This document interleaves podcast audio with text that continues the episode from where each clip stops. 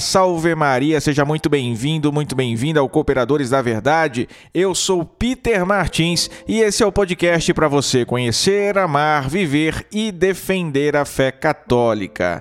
Peçamos a intercessão da Santíssima Virgem Maria, do nosso glorioso patrono São José, de São Francisco de Sales e de Santo Tomás de Aquino, para que este episódio seja conduzido e frutifique segundo a vontade de nosso Senhor. Esse é o 12 episódio da sexta temporada e nós vamos falar sobre a igreja no descobrimento e na colonização do Brasil. Vamos desfazer alguns mitos e mentiras que contam aí sobre a igreja até os dias de hoje, né? Para conversar comigo, nós temos aqui o grande professor historiador Rafael Tonon, que já esteve com a gente algumas vezes lá no Instagram e agora nós temos a honra imensa de recebê-lo aqui no nosso podcast Cooperadores da Verdade. Tudo bem, meu caro? Tudo certo, eu agradeço primeiramente o convite. É um prazer estar aqui com todos vocês que formam essa família do Cooperadores aqui, buscando sempre, né, como o próprio nome diz, né, cooperar, ajudar para que a verdade seja conhecida e amada. Então, um grande prazer estar com vocês. A alegria é nossa, meu caro. Mas olha só, fala um pouquinho do seu trabalho aqui para o nosso ouvinte que está te ouvindo pela primeira vez, está te conhecendo agora, para que ele saiba quem é o Rafael Tonon e o que, que ele faz, afinal de contas. Pode ser? Eu sou, de formação, eu sou professor de filosofia. Originalmente, eu fiz filosofia. Depois, na sequência, eu me formei também em História, né, com a intenção de, de lecionar. Fiz pedagogia posteriormente, atuo na educação já tem 16 anos, fui professor na rede pública, atualmente sigo sendo professor na rede privada, lecionei filosofia, história, sociologia, história da arte, religião. Atualmente, as matérias que eu mais leciono são justamente história e ensino religioso. Eu atuo é, no presente momento em dois colégios católicos, na cidade de Campinas, interior de São Paulo, eu sou também aqui do interior de São Paulo, da cidade de São João da Boa Vista, sou casado, sou pai de dois filhos, sou leigo consagrado da comunidade católica Pantocrator, escrevo e contribuo aí com diversas mídias impressas e digitais também, é, sou membro da, da, Academia Marial de Aparecida, é, aqui na, na cidade de Campinas eu trabalho também é, junto dos padres que são responsáveis pelo patrimônio histórico. Enfim, é um pouco é, do, do trabalho que eu faço, que eu realizo. Sou ex-seminarista, né, fui seminarista por oito anos, deixei o seminário. Né, logo que eu deixei o seminário, eu conheci a comunidade onde hoje eu sou leigo consagrado, e dentro da comunidade me casei, né, e atualmente tanto eu quanto minha esposa fazemos parte né, da, da comunidade pantocrata. Né? Então, em geral, é isso. Excelente, o Rafael volta já já, porque antes a gente tem alguns recados. Né? No quadro Vida dos Santos, nós estamos estudando agora os Santos Apóstolos, voltando às origens da igreja, e no episódio de hoje nós vamos falar sobre São Paulo. E atenção, esse é o último episódio do Cooperadores da Verdade com o quadro Vida dos Santos. É isso aí, pois é. Um quadro que acompanha a gente aí desde os primórdios do podcast, né? Nós já falamos sobre os santos doutores, depois os santos padres, depois os papas que foram santos, depois os santos franciscanos, os santos carmelitas, agora os santos apóstolos, até que a gente decidiu fechar esse ciclo e encerrar o quadro. Peter, mas por quê? Gente, porque primeiro é bom que a gente dê uma renovada no nosso conteúdo, certo? Faz parte. Né? A gente já mudou muita coisa por aqui. Depois, nós admiramos muito, mas muito os santos. Quem acompanha o Cooperadores da Verdade aí, quem me acompanha, sabe o quanto nós somos devotos dos santos da igreja aqui. Temos aquelas nossas devoções particulares, em especial, você que está me ouvindo aí certamente também, mas nós gostamos muito de conhecer, né? a, a vida dos santos. Lá em casa, quem conta a história dos santos para mim é a Clara, né? Minha filha. A minha esposa conta para ela, ensina para ela. Quando eu chego em casa do trabalho, ela vem contar para mim. É uma, uma graça, né? Então, assim, a gente ama conhecer a história dos santos. E nós certamente vamos continuar falando deles aqui, nos nossos podcasts, também nos vídeos do YouTube, no nosso site, em todos os outros conteúdos que a gente produz. Só que no decorrer da caminhada eu vinha notando que muitas das vezes eu queria falar mais sobre o assunto principal. E aí o tempo estava acabando, depois ainda tinha o quadro Vida dos Santos, então às vezes a coisa ficava meio corrida. Alguns pontos ficavam pendentes, o podcast não pode ficar muito grande, porque senão também fica chato de ouvir. Então, para favorecer o desenvolvimento de um único assunto, a gente vai manter o podcast com um quadro só e nada mais. Tá certo? Apenas um quadro, apenas o assunto principal, o único assunto e pronto. Eu espero que vocês gostem desse novo formato, né? Que não fiquem chateados comigo aqui. Então, a partir do próximo episódio, já não tem mais a vida do santo, vai ser só o tema principal. E a gente está fazendo essas mudanças justamente porque quer entregar o melhor conteúdo para vocês, tá? Mas hoje ainda tem, né? Hoje a gente vai conhecer a vida e a conversão, sobretudo, de São Paulo. E um último recado: acesse o nosso site, né? Nos acompanhe por lá também. Temos textos novos toda semana, tem muito conteúdo. Nas nossas mídias sociais também tem conteúdo praticamente sendo é, é, publicado e desenvolvido todos os dias. Então é só você procurar nosso site cooperadoresdaverdade.com, né? E nossas redes sociais é só procurar por Cooperadores da Verdade ou digitar o nome de usuário em todas as redes, porque é sempre o mesmo. Os Cooperadores tudo junto. Então facebook.com/barra os cooperadores, twitter.com/barra os cooperadores youtube.com barra os cooperadores instagram.com barra os cooperadores, tá? Gente, é isso. Vamos chamar o Rafael aqui porque hoje o tema tá bom demais e a gente tem muito que aprender. Vamos lá conversar sobre a igreja no descobrimento e colonização do Brasil.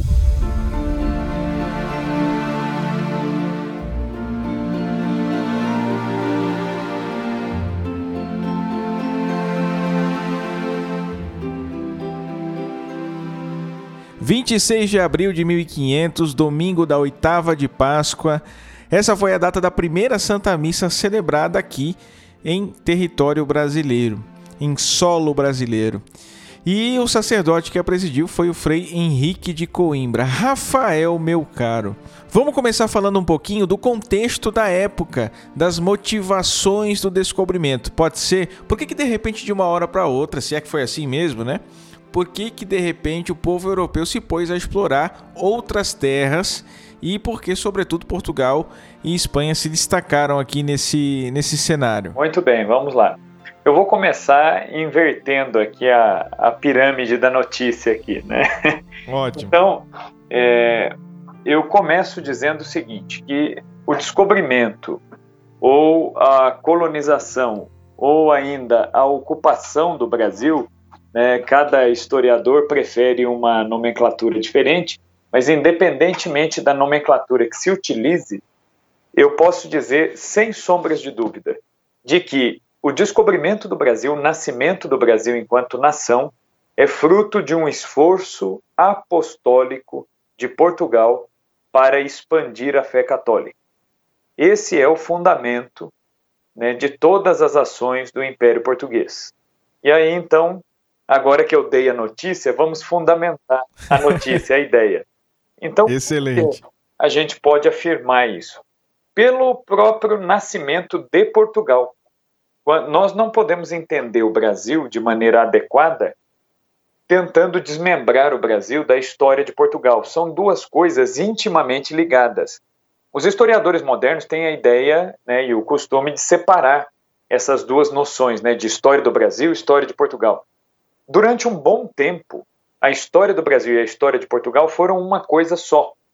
Os próprios portugueses, né, quando começaram a ocupar aqui o nosso território e iniciaram o processo de colonização, eles nunca, desde o início, nunca entenderam o Brasil como os historiadores modernos entendem. Os historiadores modernos olham para a situação do Brasil e dizem: não, o Brasil era explorado, o Brasil era uma colônia. Mas os portugueses não pensavam assim, basta a gente olhar para os documentos oficiais produzidos pela coroa portuguesa. É, na mentalidade portuguesa, o que era o Brasil? O Brasil era o grande Portugal, era, Portu era o Portugal de além-mar, ou seja, era uma extensão do território de Portugal. era algo contínuo na cabeça deles, né? separado pelo mar, mas contínuo enquanto território que pertencia, que fazia parte, que estava ligado e que era de responsabilidade do Império Português. Essa era a concepção que eles tinham em relação ao Brasil e não só ao Brasil, em relação aos domínios na África, em relação a, aos domínios na China, por exemplo, né, o caso de Macau, enfim, né, os domínios na Índia, tudo aquilo que o Império Português tocou, eles entendiam como uma extensão de si. O Brasil, em relação inclusive aos outros territórios, é, pelo que a gente lê nos documentos, inclusive ele era preferido aos outros territórios, seja pela sua riqueza, seja é, pela receptividade que os portugueses tiveram na maioria dos lugares onde chegaram. Então, como que a gente pode entender essa história, né? Como você bem colocou aí, Peter, né? Como que nós podemos entender essas raízes cristãs, essas raízes católicas da história do Brasil? Olhando para a história de Portugal. Como que Portugal nasceu? Em primeiríssimo lugar, nós temos que entender Portugal é, até o século XII. Portugal não existia. O que existia era um território chamado de Condado Portucalense, que pertencia ao Reino de Castela.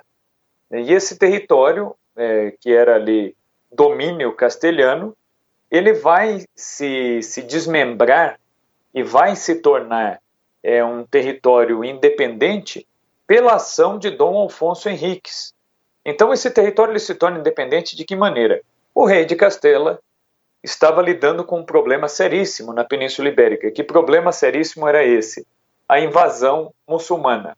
A partir do ano 732, 100 anos depois da morte do profeta Maomé, o islamismo já havia se espalhado por todo o norte da África e através do Estreito de Gibraltar, que é bem próximo da Espanha, os muçulmanos começaram a adentrar no território europeu.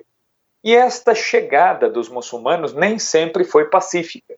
Às vezes ela era acompanhada de guerras, invasões, profanações de igrejas, morte de cristãos, imposição violenta da fé islâmica, e isso clamava por uma resposta. Alguns dos quatro reis ali da Grande Ibéria eram quatro reinos: Castela, Leão, Navarra e Aragão. Eram quatro reinos. Esses quatro reis católicos tentaram em vão é, se libertar dessa influência muçulmana. O mesmo se diga da França, onde os muçulmanos chegaram. Na França, a resposta foi muito precisa, através de Carlos Martel. Carlos Martel, que era um mordomo do palácio, né? quando a gente diz mordomo, a gente pensa no empregado, né? mas na verdade o título de mordomo do palácio, na monarquia francesa, era o equivalente a um ministro. Então, um ministro católico chamado Carlos Martel era ministro do rei Childerico III. Ele organizou um exército e expulsou os muçulmanos da França, na famosíssima Batalha de Poitiers. Essa batalha definiu os destinos do cristianismo na França, salvou o cristianismo na França. Mas a mesma sorte não tocou é, os territórios ali da Península Ibérica, né, os quatro reinos que eu citei. E o rei eh, Dom Afonso de Castela, ele pensava numa solução e tentou, fez várias tentativas e todas elas falharam. Até que ele teve a ideia de contratar um soldado mercenário, né, que lutava por dinheiro, que tinha uma grande fama de ser um bom soldado, um bom organizador de exércitos, para tentar promover essa expulsão dos muçulmanos. Esse soldado era o décimo filho do rei da França, ou seja, era alguém que não tinha é, muitas chances reais de ocupar o trono francês, então ele passou a se dedicar a, aos exércitos mercenários. Tratava-se de Dom Henrique de Borgonha. Esse nobre, filho do rei, vai então, a pedido do rei de Castela, chefiar as tropas que expulsaram com muito sucesso aquilo que durante anos os castelhanos tentaram e não conseguiram. E aí o rei, eh, Dom Afonso de Castela, pensando em manter esse rapaz por perto, ofereceu a mão de uma das suas filhas a esse rapaz. Ele aceitou, se casou e, como dote de casamento, ele recebeu o condado portucalense. O filho que nasceu desse casamento, Dom Alfonso Henriques, é que proclamará a independência deste território. E desde a independência de Portugal, que eu digo que é o nascimento de Portugal, eu posso dizer sem sombra de dúvidas que Portugal nasceu sob o signo da Santa Cruz, sob o signo da cruz. Por quê? Na batalha que definiria a independência de Portugal, a chamada Batalha de Ourique, Dom Alfonso Henriques reuniu as tropas e propôs aos seus soldados o seguinte: falou, façamos uma vigília antes da guerra e peçamos a Deus que nos dê sucesso. E durante essa vigília, Dom Afonso, que estava diante do altar, rezando durante a noite, ele se viu num êxtase, se viu absorto num êxtase, e inclusive a plateia, né, os, os outros soldados que estavam ali acompanhando a vigília, perceberam que o rei falava com alguém. Terminado o diálogo, o rei mencionou o ocorrido a toda a sua tropa, afirmando que Nosso Senhor Jesus Cristo havia lhe aparecido crucificado e disse a ele: Olha, se você me garantir que levará a fé católica ao povo de Portugal, eu vou dar a vitória a você e a todos os que o acompanharem, e também a minha divina providência confiará a vocês outros povos a quem vocês deverão levar a luz da fé católica. Esse foi um pedido de Nosso Senhor na véspera da Batalha de Ourique. Dom Henrique então prometeu que ele e os seus descendentes levariam a fé católica onde pudessem. Esse foi um compromisso solene assumido pelo rei. E no dia seguinte, contra toda expectativa, contra toda possibilidade de vencer uma batalha contra o reino de Castela, Portugal vence. E Dom Henrique, Dom Afonso Henriques, consegue proclamar a independência do território. Nasceu Portugal, sob o sinal da Santa Cruz. E já lá, Jesus havia dito ao rei que ele confiaria na sua providência outros povos e outras nações nas mãos de Portugal. Ou seja, nós brasileiros já estávamos sendo mencionados por Nosso Senhor já na Idade Média, muito antes do descobrimento. Sim, história fantástica, né? É, a nossa identidade ela começa lá. Né? Então, quer dizer, a primeira menção que a gente pode falar do Brasil cristão está lá, na Batalha de Ourique. Né? Aí é a origem da coisa. Né? E aí depois é, a gente vai ver que Portugal teve sempre um papel muito importante né, é, no cenário da, da, da Igreja Europeia.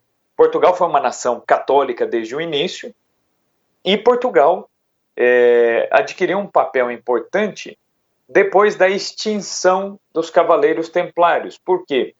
Na Idade Média, é, os muçulmanos, como eu mencionei agora há pouco, a partir do ano 732 começaram a sediar a Europa. E os europeus, como um todo, demoraram muito para se mobilizar contra os muçulmanos. Demoraram quase 400 anos. Então, esses ataques começaram em 732 e o Papa convocou a cruzada para reagir de forma legítima a essas agressões somente no ano de 1095, quase 400 anos depois uhum. né, disso. Então foi algo muito tardio, inclusive, embora a igreja seja acusada de ter agido com violência na cruzada, nós temos que lembrar que a igreja demorou 400 anos. A igreja passou 400 anos tentando esgotar todos os meios de negociação possível. E quando se comprovou que não haveria possibilidade de negociação com muçulmanos, Aí é que o Papa convoca a cruzada e pede uma reação militar, baseada no quê? No princípio da legítima defesa. Quando Deus diz não matarás, né, o que, que Deus na verdade está dizendo? Que o valor máximo a ser preservado é a vida, inclusive a própria vida. Então a legítima defesa, ela não é pecado. E a legítima defesa social, do tecido social, ela não é um pecado. Né? É algo legítimo. Existem guerras que são injustas, mas existem guerras justas.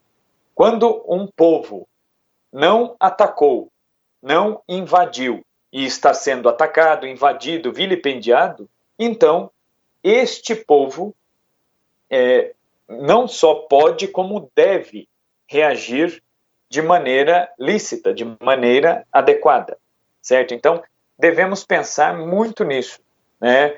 Quando falamos das cruzadas. Só que durante as cruzadas, então, o Papa Urbano II ele convoca a cruzada. As cruzadas foram nove cruzadas principais. As quatro primeiras mantiveram seus objetivos de libertar a Terra Santa, de permitir que os peregrinos cristãos fossem até a Terra Santa sem serem sequestrados, roubados, né, muitas mulheres eram vendidas como escravas sexuais, eram estupradas, homens eram mortos, o dinheiro que levavam era roubado, os lugares santos estavam sendo profanados. Então a cruzada veio como uma reação para libertar os lugares santos e para garantir né, a, a possibilidade dos peregrinos cristãos circularem pelos lugares santos. A ideia foi essa.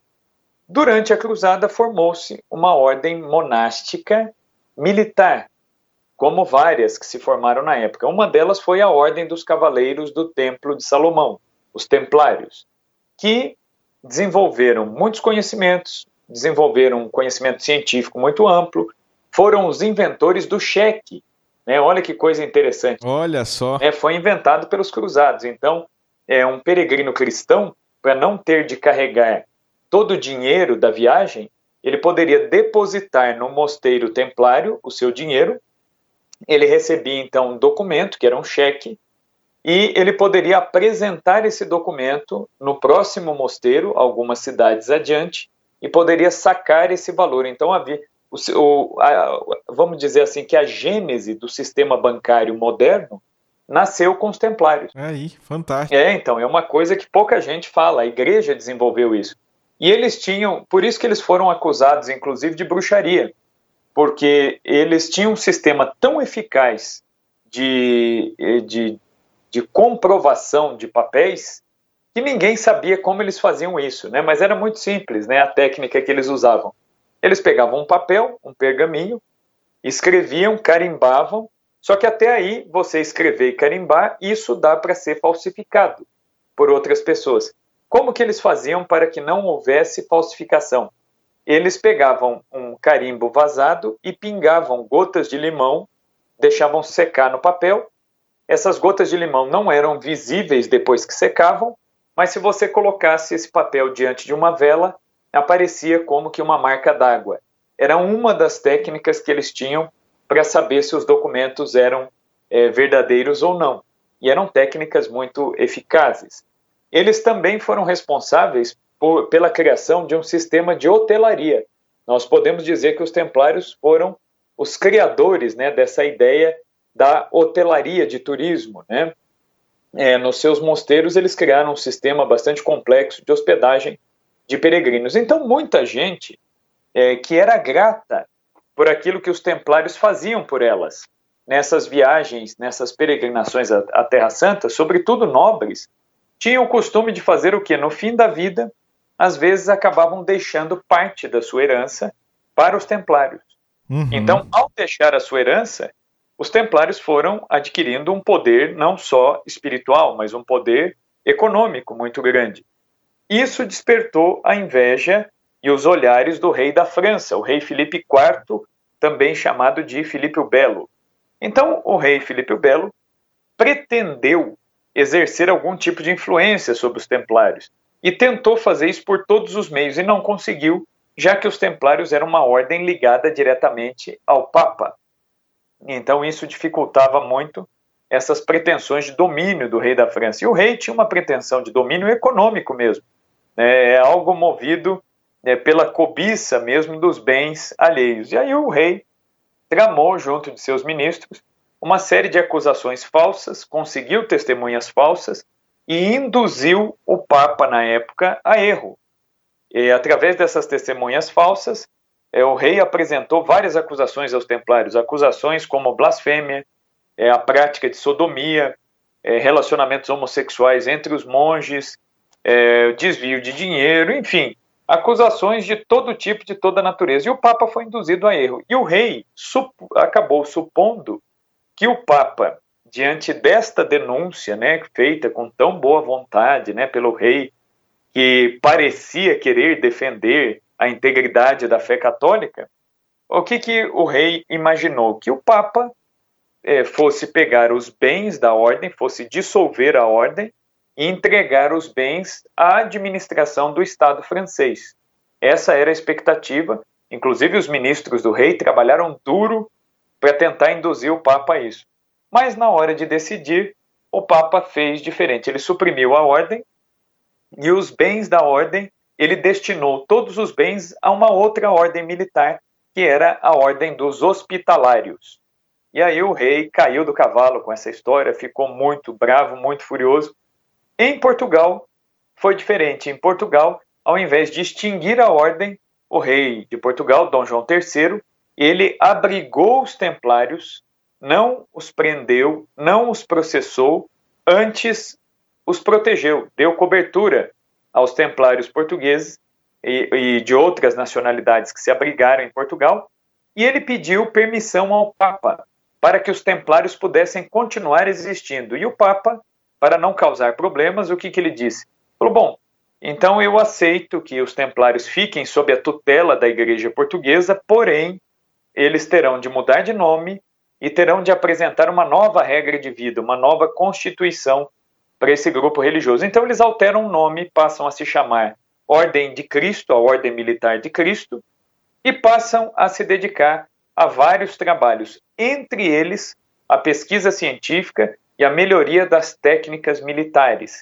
E assim, já na Idade Média, eh, esses cavaleiros da Ordem de Cristo fundarão a Escola de Sagres. A Escola de Sagres foi a primeira escola de navegação do mundo, onde eh, os antigos cavaleiros templários reuniram engenheiros, estudiosos, eh, monges, padres, enfim, toda uma gama de pessoas extremamente cultas para investigar, para pesquisar eh, técnicas de navegação, pensando não simplesmente em expandir a riqueza do Reino de Portugal, mas também em proteger o território português e em levar a fé católica a todas as nações que eventualmente Portugal pudesse atingir de alguma maneira.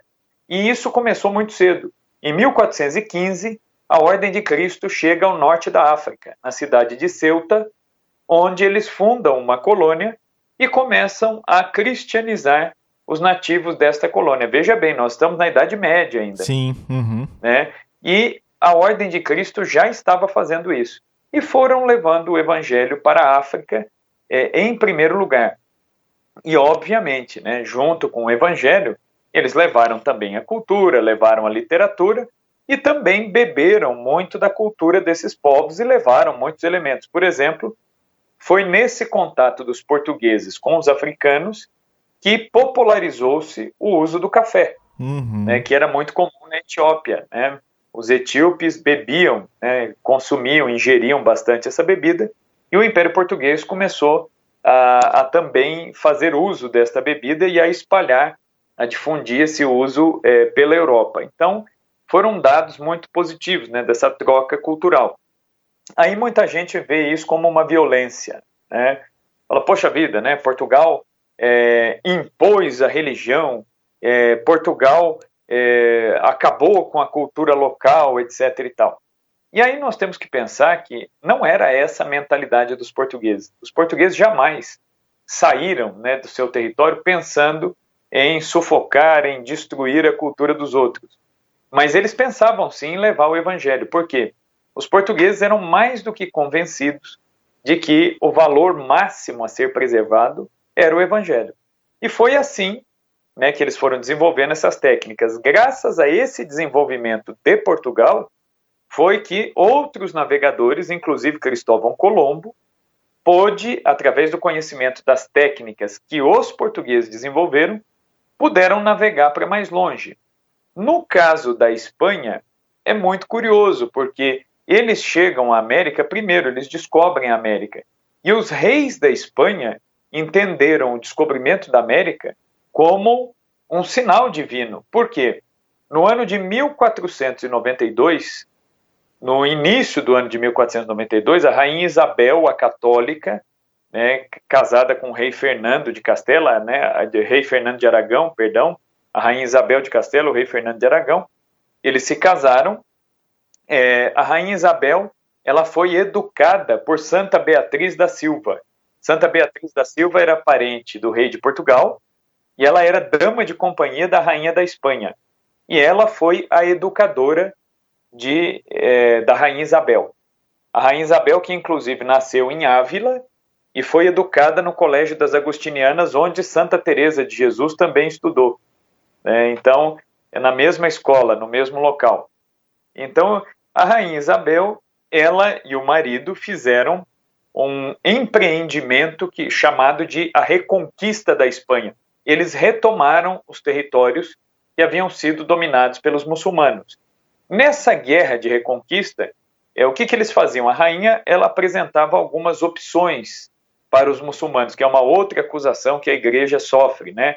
Ah, a igreja acabou com a cultura islâmica, expulsou é, os muçulmanos da Espanha, tal, tal, tal, né? Mas ninguém olha o outro lado, né? O drama humano dos espanhóis, que também é, sofreram com a presença muçulmana, inclusive sofreram violência.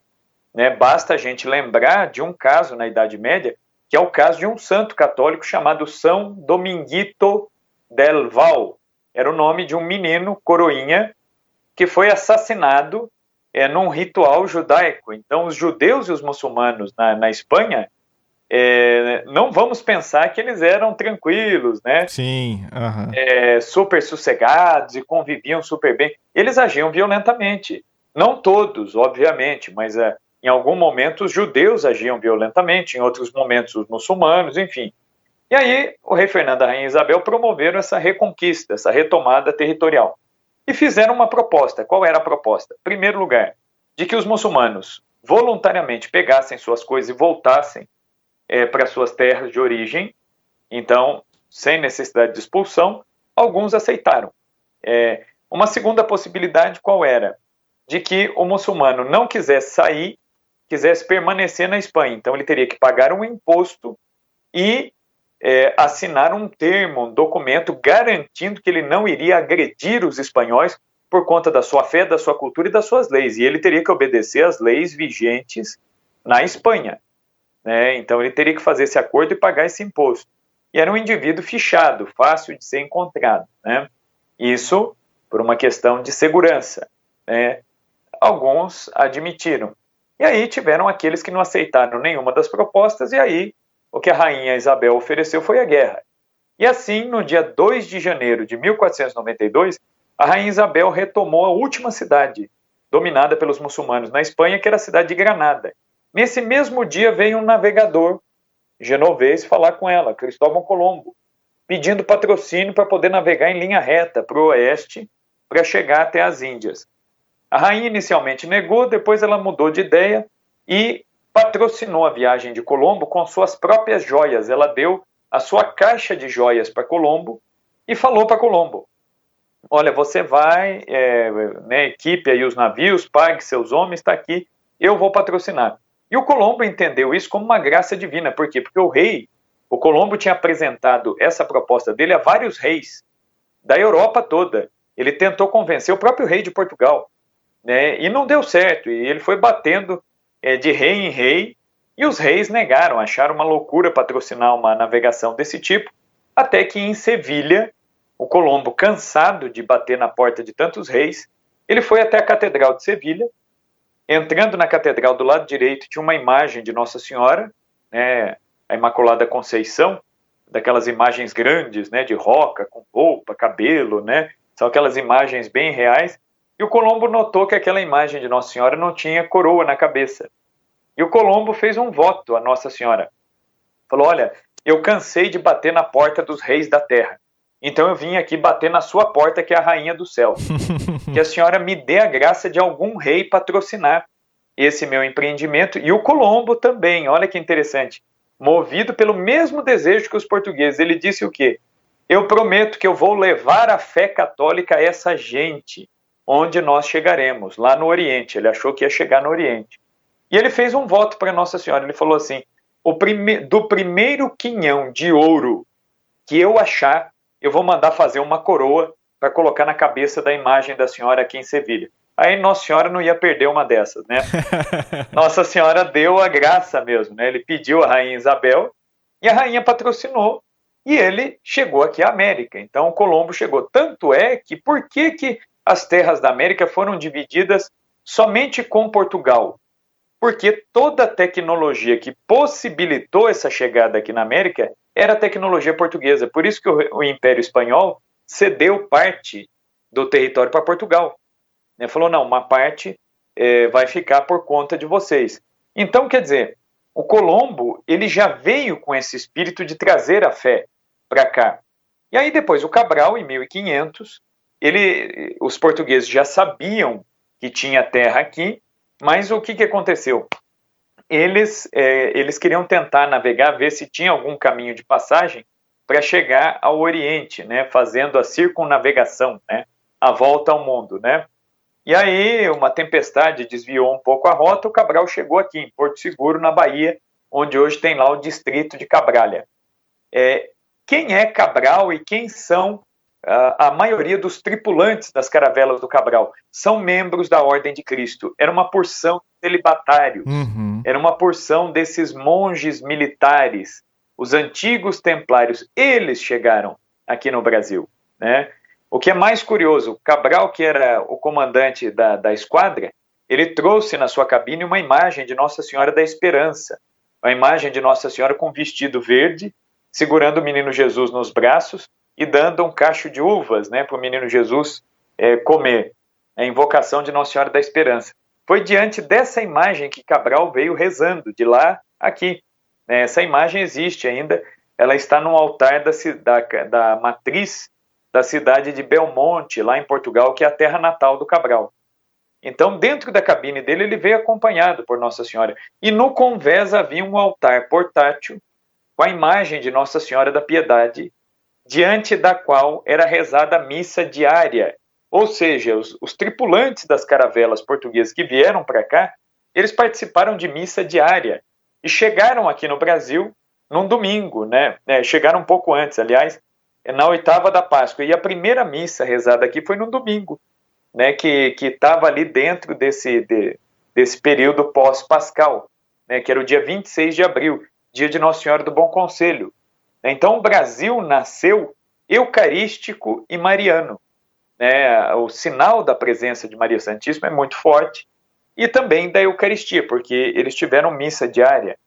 A inauguração do Brasil, a tomada de posse do Brasil foi muito curiosa, porque há um documento que descreve isso, né? É um detalhezinho da história do Brasil, mas é um detalhe muito curioso. Um dos capitães da guarda ofereceram a Cabral, quando ele foi descer no território brasileiro, ofereceu a ele uma bandeira de Portugal, ele fincar a bandeira no solo, né? quer dizer, algo simbólico, para dizer isso aqui pertence a Portugal. E o Cabral ele se recusou, ele falou: não, nós vamos derrubar uma árvore, vamos cruzar duas toras aí e vamos levantar uma cruz. Depois nós fixamos a bandeira.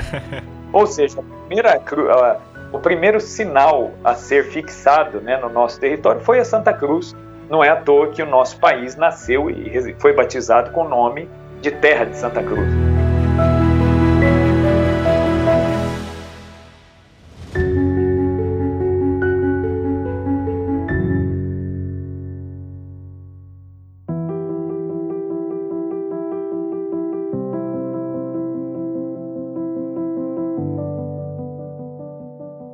Rafael, tá muito bom, meu caro, muito bom, mas a gente precisa progredir a nossa pauta aqui. Então eu gostaria que você falasse um pouco pra gente da evangelização dos nativos. E aí nós temos, claro, aqueles nomes que se destacam na história do Brasil, né, como é o caso do padre José de Anchieta. É, os primeiros evangelizadores do Brasil foram os franciscanos, né, que vieram, o próprio Frei Henrique de Coimbra, que celebrou Sim. aqui no Brasil, depois ele foi feito bispo, né? Ele se tornou bispo.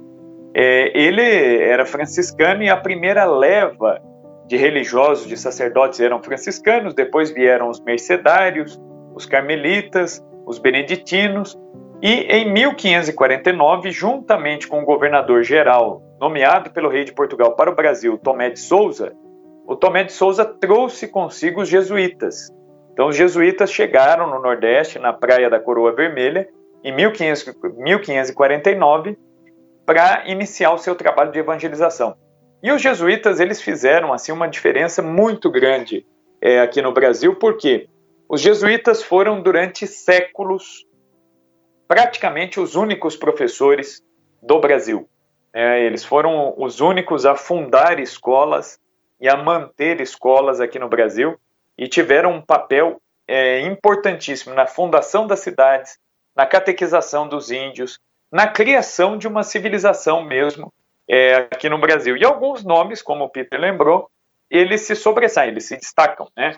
É, dois deles são muito importantes, né, que é o padre Manuel da Nóbrega, que foi o superior da missão aqui na região sudeste, e o padre José de Anchieta, que quando veio ao Brasil não era padre, ele veio com 19 anos de idade aqui para o Brasil, ele ainda era irmão, ele era um religioso professo, era o irmão José de Anchieta, que depois foi ordenado sacerdote aqui e nunca mais voltou à Europa, né? ele nunca mais reviu os seus parentes e, com razão, foi chamado de o apóstolo do Brasil. Uhum. O padre Anchieta, ele, ele, juntamente com o irmão Vicente, que foi outro jesuíta fundador de escolas, e o padre Manuel da Nóbrega, eles fundaram diversos colégios.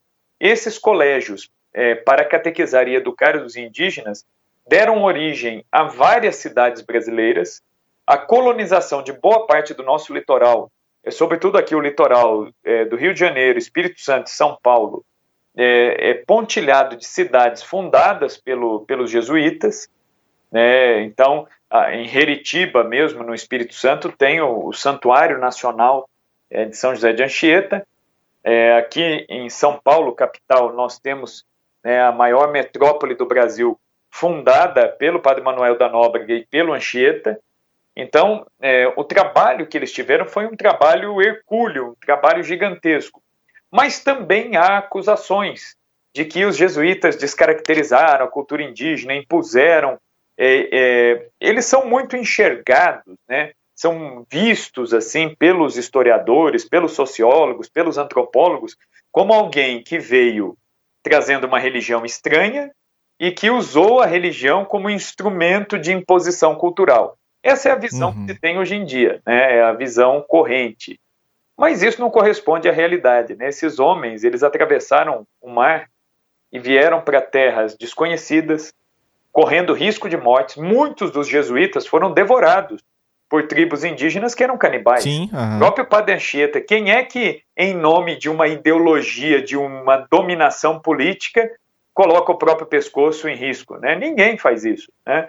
Os próprios colonizadores portugueses, que às vezes não eram tão motivados por essa fé, agora eu não estou falando aqui dos militares da Ordem de Cristo e nem dos padres, eu estou falando das pessoas comuns que vieram para cá, às vezes sim, movidas pela ganância, pelo dinheiro, pela ideia de um enriquecimento, essas pessoas, quando vinham, é, se eles iam colonizar um território, eles vinham armados até os dentes. Então, e esses padres vinham de peito aberto, com a cara e a coragem para trazer o evangelho. Então, quer dizer, acusar os jesuítas de ter vindo aqui por uma imposição cultural é no mínimo desonesto, no mínimo. Esses homens eles tinham mais amor à causa do evangelho do que à própria vida. E eles sabiam que eles corriam risco de morte o tempo todo. Como de fato aconteceu com muitos jesuítas. O primeiro bispo do Brasil, não precisa ir muito longe, né? O Dom Pedro Sardinha, né, que tem um sobrenome sugestivo, ele foi comido pelos índios, né?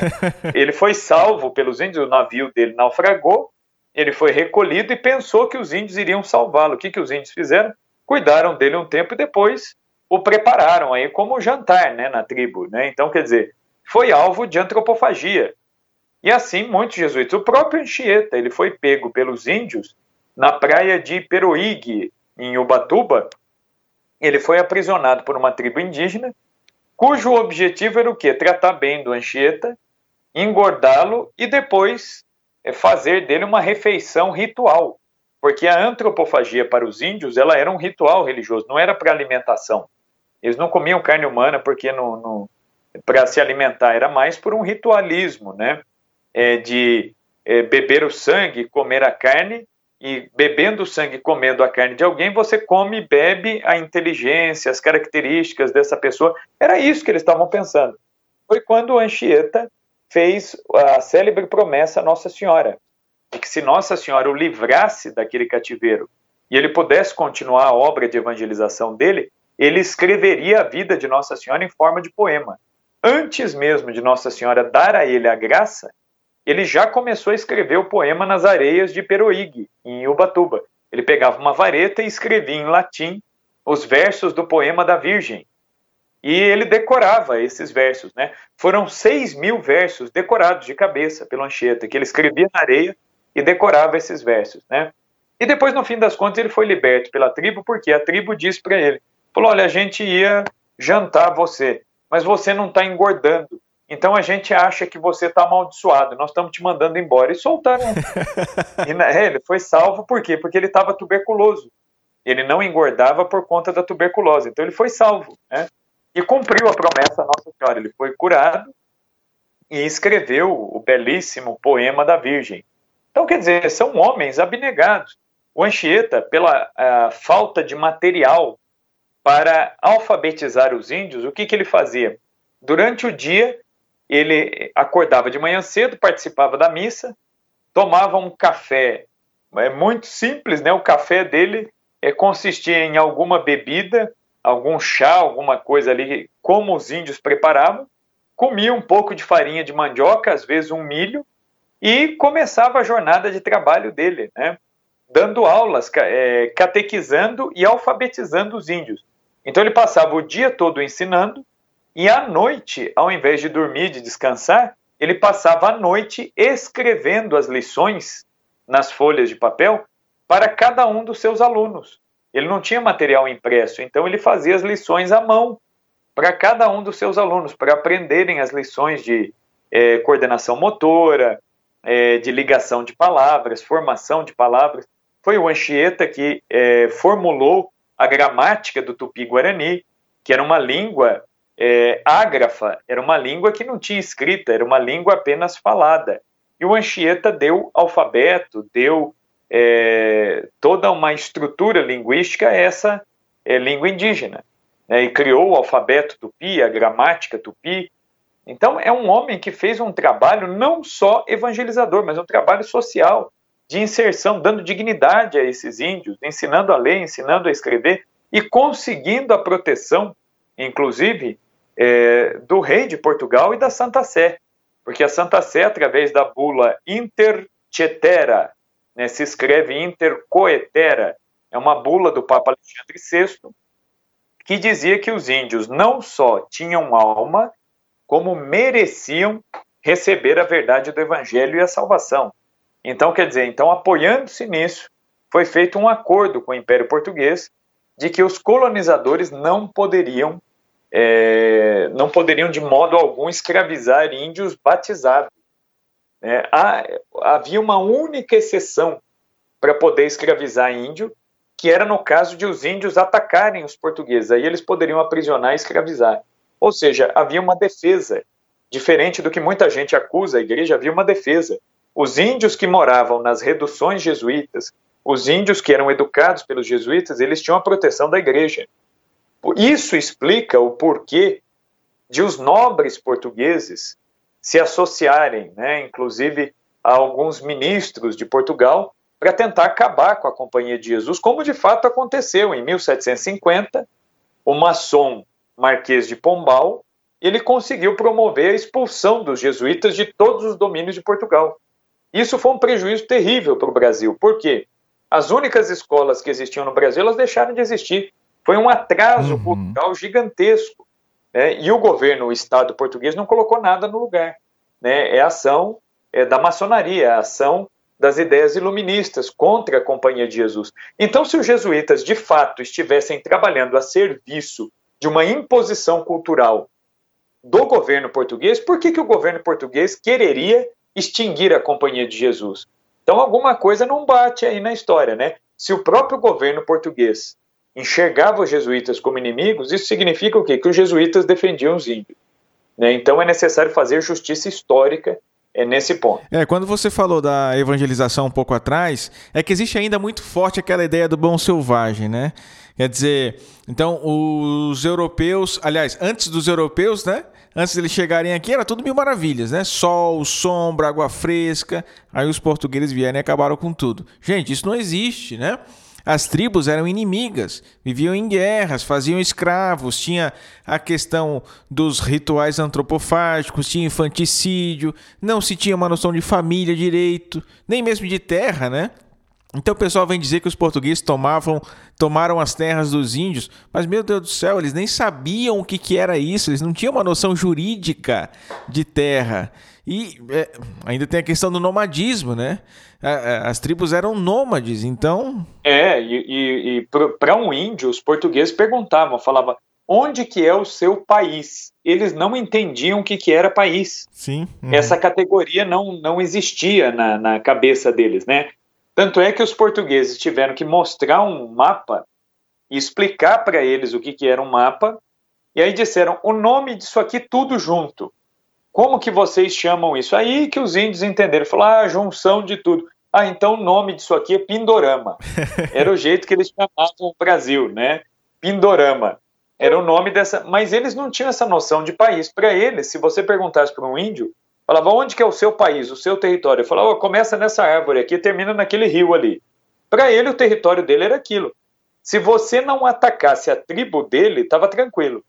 Se você perguntasse para o índio, eu posso atacar aqui o vizinho? Não, o vizinho pode. Eles não tinham essa noção, inclusive de cooperação entre eles, né? Porque todo Sim, mundo pensa que o índio, ah, não, porque todo mundo é índio, é todo mundo solidário. Não, pelo contrário. E quem ajudou muito Portugal a ocupar o território, a avançar no território, foram justamente os índios. Eles é que uhum. mostraram, ensinaram os portugueses é, a como explorar, porque não havia essa, essa junção, essa união entre eles, né? É, fora o que você lembrou aí muito bem, né? As noções culturais deles eram muito atrapalhadas, né? É, por exemplo, uma coisa que alguns antropólogos acusam muito, né? Falar, ah, os jesuítas mudaram a configuração das tribos indígenas. Sim, eles mudaram, porque dentro de uma oca de algumas tribos era comum índios se relacionarem com várias índias, às vezes da uhum. mesma família, até práticas incestuosas. O que, que os jesuítas fizeram? Trouxeram a noção de família. O pai, a mãe e os filhos, e colocaram cada um vivendo na sua casa. Né? Falaram, não, você tem que viver na sua família, na sua casa, cuidar da sua família. É um valor familiar. Se eles tivessem um filho com uma deficiência física, eles enterravam vivo. Uhum. É o infanticídio. Aí muita gente fala, ah, mas os jesuítas alteraram a cultura dos índios. Pois é, mas a cultura era enterrar filho deficiente, filho com necessidade especial, enterrar vivo. Graças a Deus alteraram, né? pois é, aí os jesuítas diziam assim, caramba, né? Vocês têm que pensar que é seu filho né? É filho de Deus, é um ser humano. Ele tem uma necessidade especial, mas ele não é menos humano que você. Ele não é menos digno que você. Ele merece é, viver. Aí que os índios foram é, parando com essas práticas, né? O mesmo acontece com a antropofagia. Né? Eles comiam carne humana como um ritual. E aí os jesuítas foram mostrar, né? Falando, não, vocês não podem fazer isso, né? É, é uma pessoa, essa pessoa tem família, ele tem filhos, ele tem mulher, ele é importante, inclusive o trabalho dele para sustentar os dele. Como que vocês vão fazer isso? Né? Não podem fazer isso. E aí foram ensinando essas características. E do mesmo jeito, aquilo que era lícito nas culturas indígenas, os jesuítas aproveitaram. Sim. Né? E, e utilizaram, como eles sempre fizeram, né? E a Igreja Católica, aliás, sempre fez isso, né, ao longo da sua história tudo que há de lícito numa cultura, mesmo que seja uma cultura pagã, a igreja aproveita. É, a igreja sempre vai elevar à máxima potência aquilo que tem de positivo numa cultura. É, basta a gente pensar, a nossa estrutura jurídica na Igreja Católica hoje em dia, essa estrutura de cúria, paróquia, diocese, é a estrutura jurídica do, do, do exército romano. Uhum. O que, que era uma paróquia? A paróquia era um acampamento do exército romano onde tinha mais ou menos 100 soldados acampados, sob as ordens de um centurião, né, que é o chefe de 100, que também era chamado de pároco. Né? Então, quer dizer, a gente transferiu isso para a estrutura da igreja. O que, que é o pároco? É o padre responsável por um determinado grupo de pessoas ali, a quem ele deve administrar os sacramentos, pregar, ensinar, perdoar os pecados, enfim.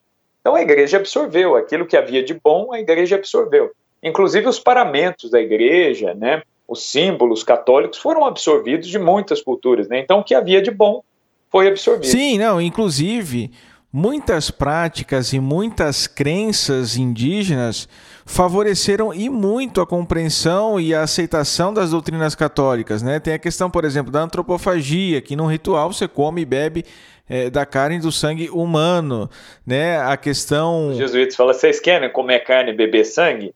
Então a gente vai ensinar, vocês vão comer e beber da carne e do sangue de Deus, não é de, de outro ser humano pecador como você, não. Né? Isso, tem o purgatório, né? O, o, o, culto às almas dos antepassados, ou um certo apego às almas dos antepassados, né? Então parece que a providência foi cuidando de tudo e preparando aquelas almas, aqueles intelectos para receber as verdades divinas que depois foram trazidas, né, pela igreja. Sim, inclusive o que colaborava muito, algumas lendas, é, é o que o Papa João Paulo II fala, né, na Veritatis Splendor, né, que ele fala que existe, existem as semina verbi, né, as sementes do verbo espalhadas, né, nas culturas. É como se Deus deixasse uma pista, né, de onde ele pode ser encontrado. Então, por exemplo, existia uma, uma lenda entre algumas tribos que viviam no litoral, na mitologia deles, de que os deuses, né, sobretudo Tupã, né, que era a divindade máxima deles aí, enviaria pelo mar homens de preto para trazer a mensagem da salvação, para ensinar né, as verdades da fé. Quando eles ficaram os padres vestidos, sobretudo os jesuítas de batina preta, eles diziam: são os homens de Tupã. São os homens que Tupã. Então, quer dizer, já havia uma predisposição, a providência divina, de certa forma, já havia predisposto essas culturas a receber o anúncio do evangelho. Né? Então, isso acabou facilitando bastante. Né? E aí tem até o caso né, que o padre Manuel da Nóbrega vai narrar é, de quando ele foi pregar para os índios na Bahia e, e, falando de Cristo e dos apóstolos de Cristo, o padre Manuel da Nóbrega foi mencionando os nomes dos apóstolos e de repente quando ele menciona o nome de Tomé, os índios disseram para ele, falou, ah, esse a gente conhece. E aí o Manuel da Nóbrega não entendeu, ele falou, não, mas como assim? Como esse a gente conhece? Falou, não, não, esse a gente conhece. Dos outros companheiros aí de Jesus a gente não conhecia não, mas esse a gente conhece porque ele já teve aqui. E, inclusive falou com os nossos avós, com os nossos bisavós, e já tinha falado essa coisa da salvação, de que alguém ia morrer pelos nossos pecados. E aí os índios foram falando e o padre Manuel da Nóbrega ficou pasmado com aquilo, porque ele viu que muitas noções cristãs estavam presentes ali na tribo. E aí ele, e aí ele perguntou para os índios, ele falou, mas como que ele veio aqui? Ele falou, ah, ele veio pelo mar. Né? E a gente chama ele aqui de Zumé, né? não chamavam de Tomé. Né? Por causa da língua indígena, né? a pronúncia, eles chamavam de Zumé. Inclusive mostraram ao padre Manuel da Nóbrega, falaram, inclusive ele deixou uma pegada dele, né? tem a marca do pé dele aqui na pedra. E aí depois os jesuítas narraram isso, essa história se espalhou, e começaram a perceber que várias tribos aqui do Brasil afirmavam que tinha pegada. Então aqui no Brasil tem pelo menos três locais com pedras que têm mesmo o formato de um pé, que os indígenas afirmavam que é a pegada de São Tomé né, que teria sido enviado para cá pela providência divina antes mesmo de os portugueses chegarem. Então, talvez a nossa colonização nos desígnios da providência de Deus, ela tenha bem começado antes. bem antes do que a gente pode. é. Não, fantástico, fantástico. Então, tá muito legal, né, gente, conhecer a história do Brasil, a gente percebe algo de heróico aí em todas essas coisas, né? Mas a verdade é que nem tudo foi mil maravilhas, porque a gente teve alguns períodos, alguns momentos aí na nossa história é, que foram bastante conturbados. Momentos em que a igreja foi perseguida, mosteiros, conventos foram fechados, principalmente no período em que o Brasil era, ainda era uma monarquia, né, Rafael? Quer dizer, por mais que a gente defenda de alguma forma a monarquia como um bom sistema de governo, ou como o melhor sistema de governo, como alguns dizem, né? E existe até todo um movimento monarquista no Brasil, a verdade é que a gente precisa dar o braço a torcer de que a proclamação da República acabou fazendo um bem enorme à igreja. Né? Como é que foi esse período aí, meu caro? É, a questão aqui no Brasil é o seguinte: o, os, ah, os reis, os monarcas portugueses, eles sempre foram muito católicos a família real portuguesa ela sempre foi muito católica, muito obediente ao Papa, muito próxima da Igreja. Agora, uma coisa é a família real, outra coisa são os ministros nomeados pela família real, outra coisa são os políticos, outra coisa são os governadores. E aqui no Brasil, a ação dos políticos que atuaram em nome da coroa portuguesa, ela foi muito complicada e essa atuação ela restringiu muito a presença do clero de ministros ordenados. O catolicismo brasileiro, a gente pode dizer que ele foi um catolicismo eminentemente leigo, é um, é um catolicismo laico. Né? Por quê? Por exemplo, em grandes extensões de terra, no Nordeste, em Minas Gerais, tinha-se um padre para três, quatro, cinco paróquias. Então, algumas localidades vinham, viam é, a presença de um sacerdote uma, duas vezes no ano.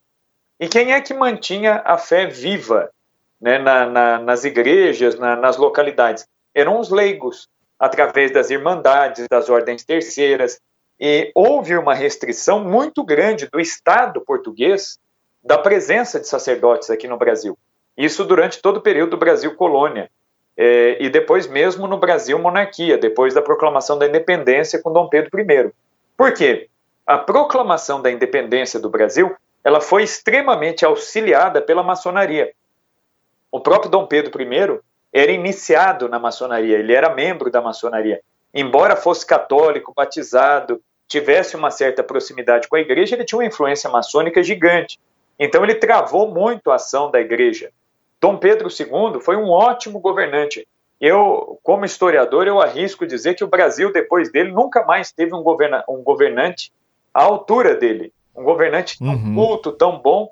Só que do ponto de vista religioso, Dom Pedro II não era diferente é, dos outros governantes de outros países. Ele era um pouco anticlerical, era, tinha uma visão muito iluminista da, da, das coisas, né, de que a ciência ia resolver tudo, de que a religião era algo ultrapassado. Então ele travou muito a, a ação da Igreja Católica no Brasil. Né, Para a gente ter uma ideia, é, durante o reinado de Dom Pedro II, que foi o último, o Brasil tinha 12 dioceses, tinha 12 bispos, né, o que é um absurdo. Né? Hoje em dia nós temos quase 500 bispos Sim. e ainda é pouco pela extensão é, do Brasil. Tá certo que o Brasil daquela época tinha uma população menor, mas mesmo assim, 12 bispos era muito pouco. E havia um acordo, né, é, que é uma herança do Império Português, que é um acordo da monarquia brasileira, que era uma monarquia confessionalmente católica, e a Santa Sé. Esse acordo era chamado de padroado e ele trouxe é, assim muitas consequências negativas para a igreja no Brasil e para a evangelização. Por quê? Pelo padroado, o imperador ele tinha o direito de nomear metade dos bispos. Metade era o papa que nomeava, metade o imperador. E, obviamente, o imperador nomeava como bispos clérigos que eram afinados com as suas ideias, né, com a cartilha do governo, que era uma cartilha liberal, maçônica, então, infelizmente, isso trouxe uma influência é, ruim né, para o Brasil de modo geral.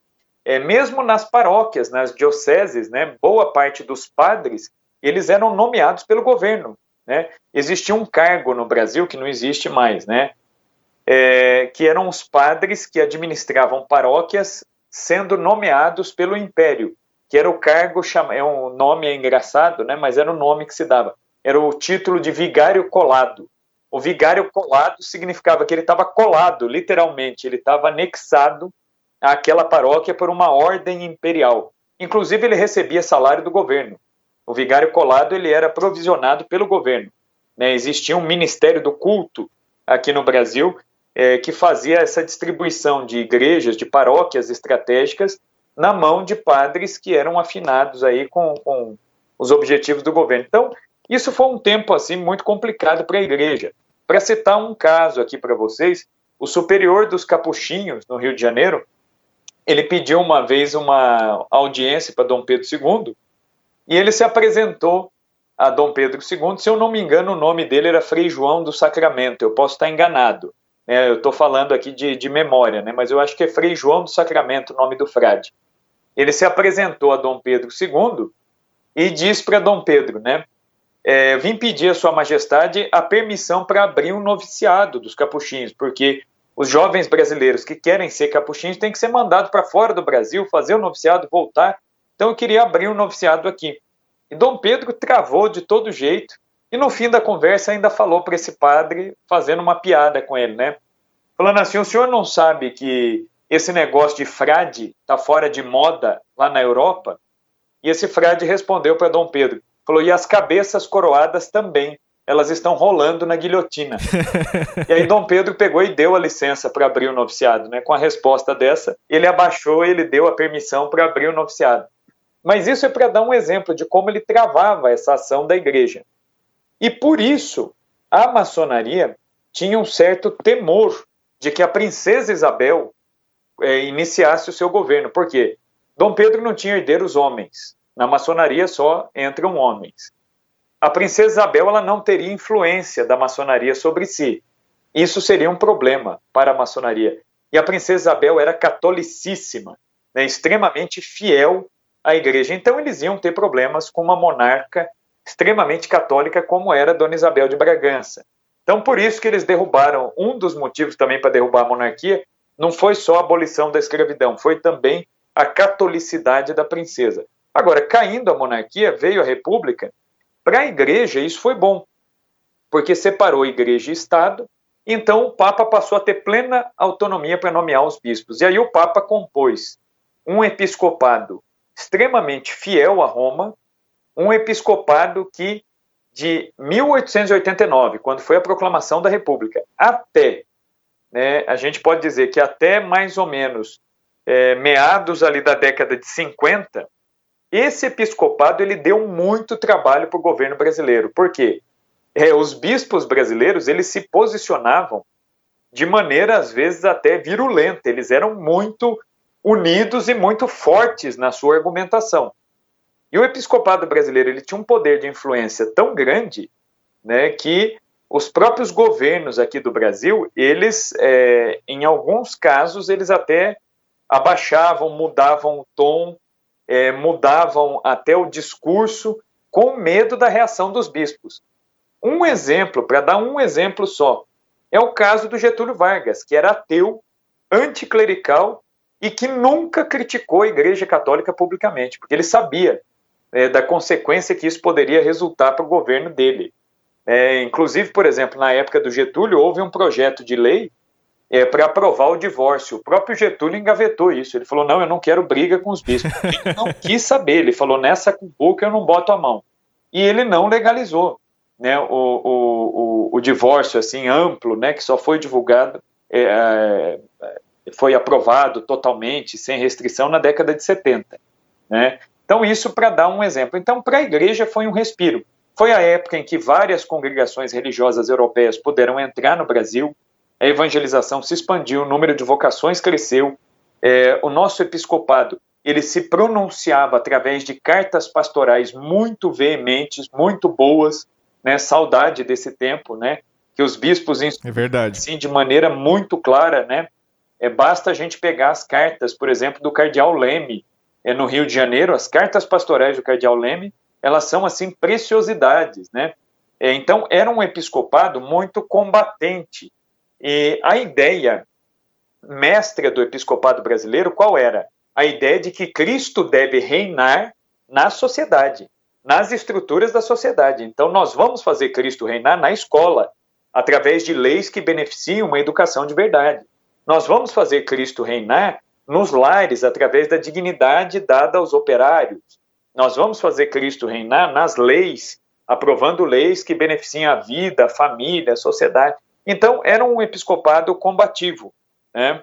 É, e isso foi se perdendo depois com o tempo e com as ideologias que se misturaram com teologia, e aí é, acabou diluindo um pouco essa, essa pujança né, da igreja no Brasil. Gente, eu ficaria aqui mais horas e horas conversando com o Rafael e ainda mais sobre um assunto tão interessante quanto é a história da nossa igreja aqui no nosso país, né? Mas a verdade é que a gente precisa terminar com esse episódio de uma vez, né? Já nos alongamos um monte aí, mas foi demais. E meu caro, eu queria que você deixasse uma mensagem aqui para o nosso ouvinte sobre o quão importante é estudar a história do Brasil e a história da igreja no Brasil, porque o, Brasil é um país de santos, né? É um país de santos. Nós temos hoje aqui é, data, a informação de março do ano passado, é, mais de 140 processos de beatificação e canonização em andamento aqui no Brasil. Março esse dado? É, é já deve ter atualizado, tem mais. Ah, né? então já tem mais. É, eu estou com a causa de canonização de um padre também. Né? Esqueci de mencionar isso. Olha só, é, então já aumentou. Então, meu caro, quão importante é a gente conhecer a nossa igreja, a nossa nação e a atuação, né? A propagação da nossa fé aqui no nosso país. Então, uma mensagem aqui para o nosso ouvinte, uma mensagem sua, né, sobre a importância de estudar né, sobre isso. Olha, eu gostaria de fazer um convite assim a vocês, né? Que conteúdos como esses que vocês estão tendo aqui neste podcast da Cooperadores, que você não fique com esse conteúdo só para você, divulgue, espalhe isso aí, para que mais pessoas conheçam e amem a igreja no Brasil, porque a igreja no Brasil, ela nasceu sob o sinal da Eucaristia e da intercessão da Virgem Maria. A igreja no Brasil é eucarística e mariana. E por isso que o Brasil produziu e está produzindo tantos santos. Então eu deixo como grande mensagem deste dia é, o seguinte convite: procure conhecer tudo que for possível sobre a história da igreja no Brasil, sobretudo no lugar onde você está, a história da sua paróquia, a história da sua diocese. Certamente você vai encontrar histórias de religiosos, de religiosas, de leigos, de muita gente santa.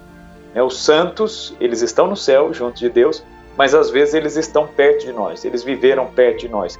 E, sobretudo, conheçam os santos brasileiros, né? Santa Dulce dos Pobres, a Beata Inhaxica, o Beato Padre Vitor de Três Pontas, né? o Beato Padre Donizete. Quantos santos e quantos beatos nós temos. E também faço convite de que conheçam e explorem as devoções do, dos padroeiros do Brasil. Né? São Pedro de Alcântara, Nossa Senhora Aparecida. E eu encerro pedindo a Nossa Senhora Aparecida que rogue por nós nos abençoe e nos faça bons, faça de nós bons brasileiros, segundo o coração de Jesus.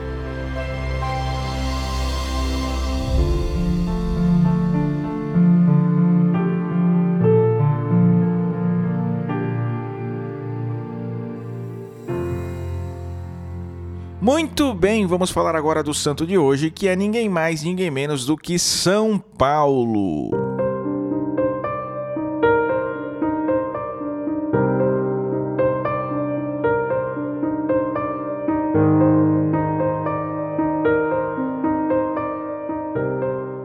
São Paulo escreveu 13 cartas do Novo Testamento e, sem dúvida alguma, foi o maior pregador do cristianismo depois de Jesus Cristo.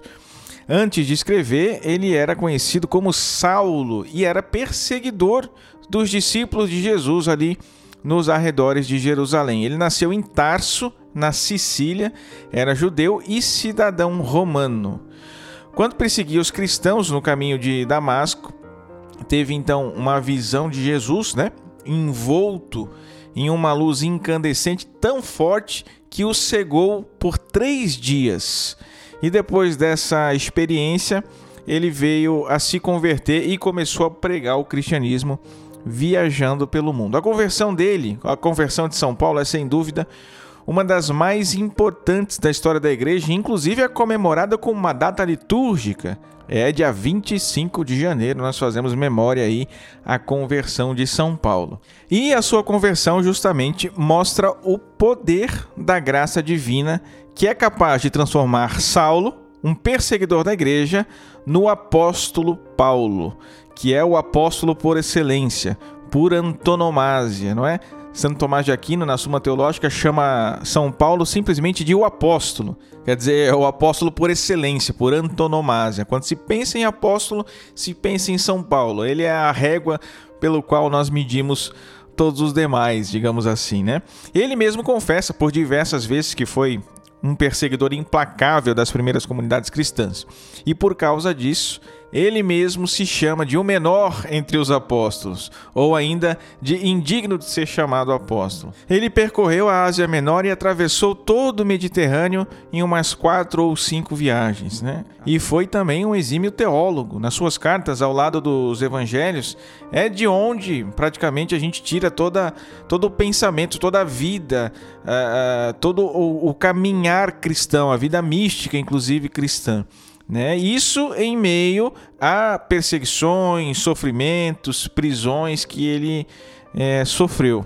E foi martirizado em Roma entre 64 e 67. Duas festas litúrgicas da igreja são em homenagem a São Paulo. A primeira já falei, né, dia 25 de janeiro, que foi instituída lá no século 8 já, na Gália, para lembrar justamente a conversão dele, né? E essa festa menor que era regional no século VIII, no século X já tinha se tornado universal. E a segunda festa é a festa do seu martírio, em 29 de junho, juntamente com o martírio do apóstolo São Pedro. Então nós comemoramos 29 de junho os dias de São Pedro e São Paulo. E desde o século IV já se tem registros de que a igreja reza é, as santas missas aí para honrar São Paulo. Então, depois de Nossa Senhora e São José, nós vamos ver aí os apóstolos Pedro e Paulo, juntamente com São João Batista, né, como os santos que são mais frequentemente é, honrados e venerados na tradição litúrgica da igreja. E existe uma certa história, uma certa tradição, não dá para confirmar com certeza se é verdadeiro ou não, mas de que a festa do dia 29 de junho, onde se comemora São Pedro e São Paulo, foi instituída para substituir, ou melhor, né, para cristianizar uma celebração pagã no Império Romano que exaltava as figuras de Rômulo e Remo, que são aí os seriam os fundadores da cidade de Roma, né? Então, os fundadores de uma Roma pagã cedem lugar aí para os fundadores de uma Roma cristã, né? Porque São Pedro e São Paulo não foram os primeiros a levar a fé cristã lá para Roma, certamente que não, mas foram os fundadores da Igreja Romana e merecem aí todas as honras e homenagens, porque sobre eles, principalmente, a nossa igreja está assentada. Existe um hino antigo, inclusive, que coloca os dois como os pais de Roma. Então é isso, belíssima história de São Paulo, né? ainda que de forma resumida. E com São Paulo nós encerramos com chave de ouro aqui o nosso quadro Vida dos Santos. São Paulo, rogai por nós.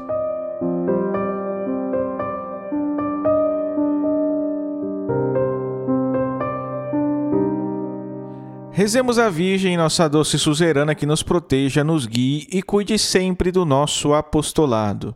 Subtum presidium confugimus sancta Dei genitrix, nostras deprecationes de despicias e necessitatibus nostris, sed periculis cunctus libera nos semper, Virgo gloriosa et benedicta.